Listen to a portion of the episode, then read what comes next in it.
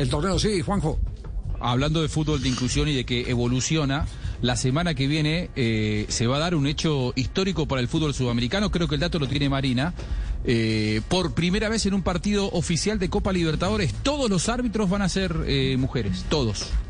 Dos brasileñas, que será justamente la central Edina Alves y la asistente número uno Neusa Bach, junto con la asistente dos, que será chilena Cindy Na Nahuelcoy, y la cuarta asistente, que será María Belén Carvajal, también chilena. Hey guys, it is Ryan. I'm not sure if you know this about me, but I'm a bit of a fun fanatic when I can. I like to work, but I like fun too. It's a thing. And now the truth is out there. I can tell you about my favorite place to have fun. Chumba Casino. They have hundreds of social casino style games to choose from with new games released each week. You can play for free anytime, anywhere and each day brings a new chance to collect daily bonuses. So join me in the fun. Sign up now at ChumbaCasino.com. No purchase necessary. VGW. Void were prohibited by law. See terms and conditions. 18 plus.